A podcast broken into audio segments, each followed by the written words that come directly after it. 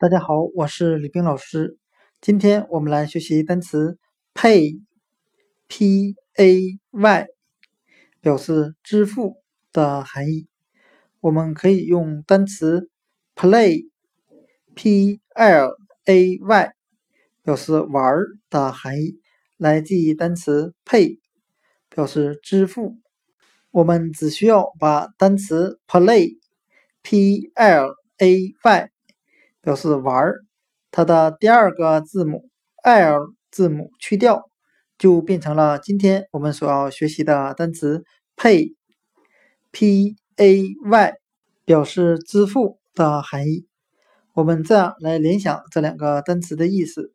我们先可以由支付联想到花钱，那玩任何东西都是需要花钱的。单词 pay。P a y 支付，我们就可以通过单词 play p l a y 玩来记。现在玩什么都是需要花钱的呀。pay 支付